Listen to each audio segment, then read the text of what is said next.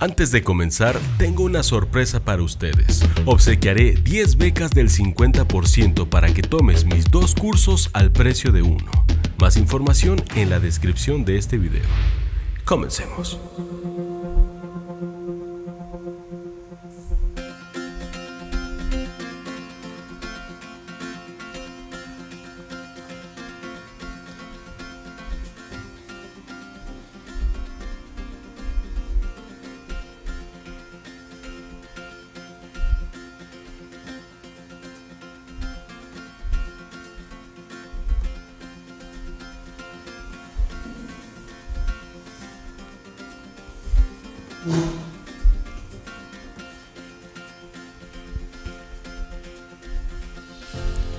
Hola, ¿qué tal? ¿Cómo están? Yo soy César Davián. Bienvenidos a un episodio más de Finanzas. El día de hoy estoy muy contento porque voy a compartir con ustedes lo que considero hasta ahora podría ser el video más complejo al que me voy a enfrentar.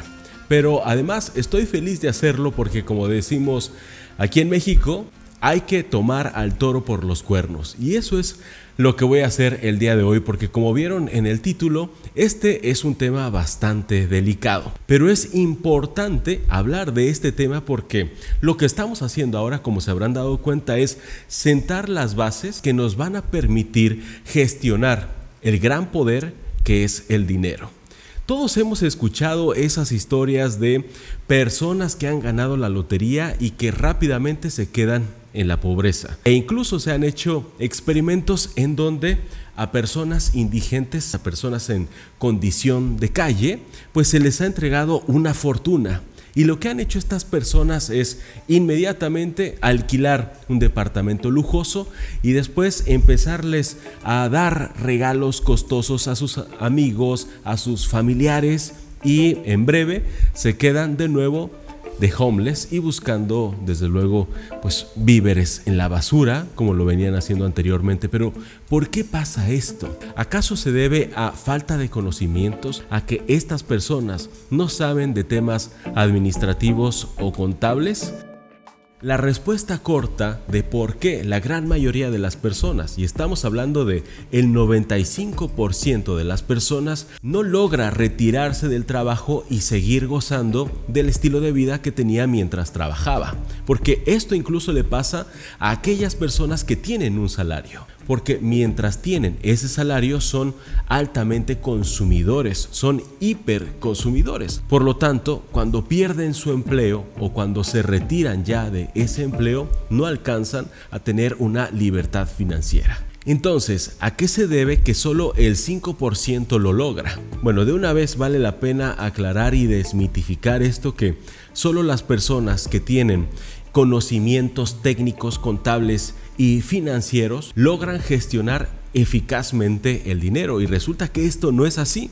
Resulta que muchos de los que teóricamente saben todas estas eh, cuestiones sobre el dinero, que incluso pueden ser asesores de grandes empresas y lo hacen muy bien, en la vida personal hay muchos de ellos que tienen problemas financieros, que tienen problemas económicos y que están viviendo al día. ¿A qué se debe esto? La respuesta corta es que la gran mayoría de las personas han sido programadas para ser pobres. ¿Y cómo es esto? ¿Desde qué edad? ¿En qué momento? Bueno, esto sucede desde la infancia. Sobre todo los primeros siete años, como dijo Aristóteles. Muéstrame a un niño de siete años y yo te mostraré al adulto. Y precisamente en esa etapa, en esa primera etapa de nuestra vida es que recibimos esa información que nos está programando para convertirnos en los adultos con esa programación. Han descubierto que son cuatro los principales grupos que nos programan, especialmente en esa primera etapa de nuestra vida. Y el primer grupo está compuesto obviamente por nuestros padres. Si hemos sido la gran mayoría de nosotros educados por personas que han tenido poca movilidad social, recordando que la movilidad social pues es esa posibilidad que tenemos de ascender socialmente, tener mayores oportunidades, pues la gran mayoría de nuestros padres y de nuestros abuelos no tuvo esas oportunidades. Así que nuestra programación nuestra educación en esas primeras etapas de la gran mayoría pues proviene de personas que ha tenido muy poca movilidad social. Y los otros tres grupos son nuestros amigos, principalmente los amigos de la escuela, nuestros profesores y nuestros vecinos. Allí tenemos los cuatro principales grandes grupos que nos están programando inicialmente.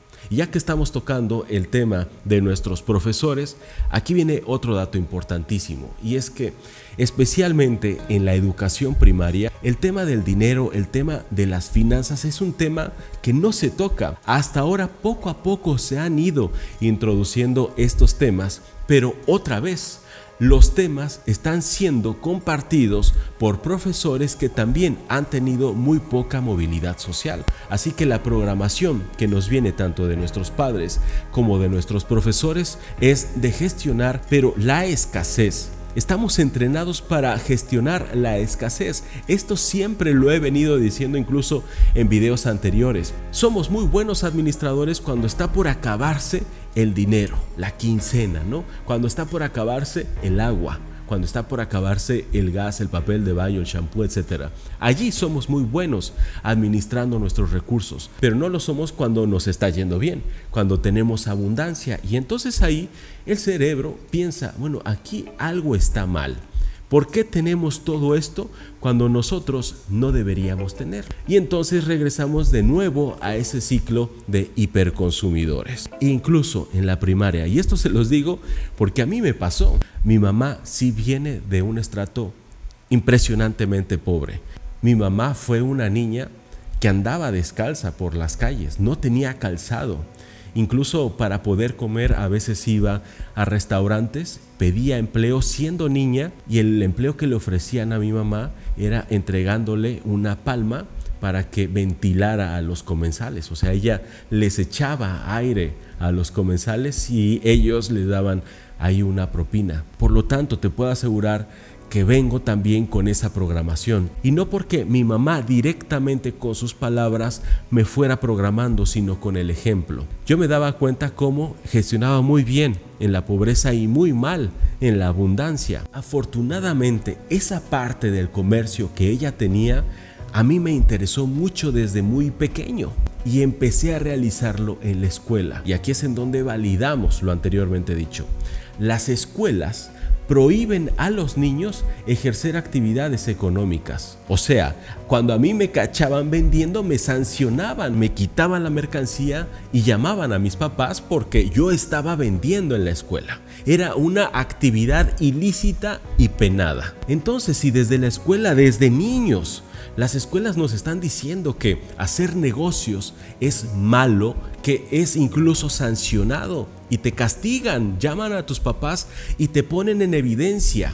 Y aquí viene algo bien importante que es la vergüenza. Te hacen sentir una vergüenza tan grande que en tu mente, gracias al condicionamiento operante, tú ya no vas a querer repetir eso que te provocó el castigo. Si desde niños nos dicen que no podemos hacer esas actividades, incluso muchas veces no son ni siquiera los profesores o las instituciones académicas, son nuestros propios padres los que nos impiden, siendo niños, realizar una actividad económica porque nosotros no deberíamos hacer esas cosas. Y también solemos ser castigados siendo niños por vecinos, por padres de familia, por personas que le dicen a nuestros padres que nosotros no deberíamos hacer eso, que no deberíamos ejercer ninguna actividad económica. Porque entonces las actividades económicas se ven como algo malo, como algo que denigra, como algo que perjudica a la infancia de alguna manera. Y esto está muy mal realizar alguna actividad económica tan solo por el hecho de aprender vale mucho la pena porque una actividad económica es una actividad creativa y ese beneficio se arraiga tan profundamente en la mente que siendo adulto vas a querer repetir. Y no solo eso, si desde niños nos enseñan hábitos del ahorro, nos enseñan cómo funciona el dinero, no solamente vamos a tener niños que van a aprender a gestionar la abundancia, que no se van a volver locos cuando cobren la quincena y se van a ir a comprar zapatos, bolsas, gastar el dinero en fiestas y viajes. Todo lo contrario, Cuando desde niños han aprendido a gestionar el dinero, no se vuelven locos cuando obtienen la libertad con él. De aquí viene una información muy importante. Recientemente leí una investigación de Katie Rowland en donde dice que la pobreza también es un problema psicológico ella dice que ser pobre es una experiencia sumamente vergonzosa que degrada la dignidad y la sensación de autoestima de la persona. Una investigación reciente realizada por la Universidad de Oxford determinó que desde China hasta Reino Unido, las personas que enfrentan una penuria económica, inclusive los niños, reciben un ataque social que afecta a su orgullo y a su estima. Y esto se traduce en un impedimento poderosísimo para lograr que en las personas suceda ese cambio. Si ahora mismo te cuesta mucho trabajo algo, es justamente allí en donde debes prestar atención, porque allí es en donde tienes esa programación. Si te está costando, por ejemplo, mucho trabajo ahorrar, si es algo que consideras casi imposible, allí tienes una programación que te está afectando. Si te cuesta mucho trabajo, por ejemplo, ganar dinero, encontrar buenas oportunidades, buenos empleos, hacer buenos negocios, tener buenas ventas, tener buenos clientes, si te cuesta mucho trabajo eso, es porque allí tienes una programación que te lo está impidiendo. Y si lo que te está afectando ahora mismo no es generar ingresos, sino conservarlo, porque cada vez que ganas dinero te lo gastas y estás gastando y gastando como hiperconsumidor. Tienes buenas casas, tienes buenos coches, tienes tarjetas de crédito, te vistes muy bien, pero todo lo debes y vives al día a pesar de que ganas mucho dinero. Bueno, ahí tienes una programación. Tienes que prestar atención en lo que te duele ahora mismo, en lo que te está afectando ahora mismo, lo que te está molestando, lo que te impide encontrar esa estabilidad en todas las áreas de tu vida. Allí tienes un programita que necesitas reconfigurar. Y entonces, ¿cómo podemos reprogramarnos? Pues hay muchas alternativas, pero te voy a compartir algunas que son de fácil acceso, que yo mismo utilicé para reprogramarme porque lo que soy hoy no es lo que era de niño, no soy lo que era a mis 20 años, por supuesto que no, soy otra persona que tuvo que reprogramarse y esa reprogramación duele. No es tan sencillo reprogramarse. Reprogramarse implica algunas veces dolor, algunas veces lágrimas, pero hay que enfrentarlo. Cuida mucho tus alimentos y no solamente lo que entra por tu boca, sino lo que entra también por la vista y por tus oídos. Y aléjate de todo aquello que sepas que es una programación para la escasez. Ser rico es una cuestión de comportamiento que tiene que ver con aspectos psicológicos, emocionales y sociales. Y para finalizar este episodio que es muy importante, quiero hacerles un obsequio les voy a obsequiar mi libro Left a absolutamente todas las personas. Vayan a mi Instagram, arroba César Davián, aquí va a estar apareciendo en pantalla. Vayan allá y van a encontrar en mis highlights, que son estas bolitas que están en el Instagram, van a encontrar una que dice libro gratis. ¿Y qué les parece si para que esto sea un trato ganar ganar, el único pago que te voy a pedir es que te suscribas a este canal y actives la campanita. No hay truco, eso es todo. Ahora sí, me despido de todos ustedes y nos vemos en el siguiente episodio de Finanzas.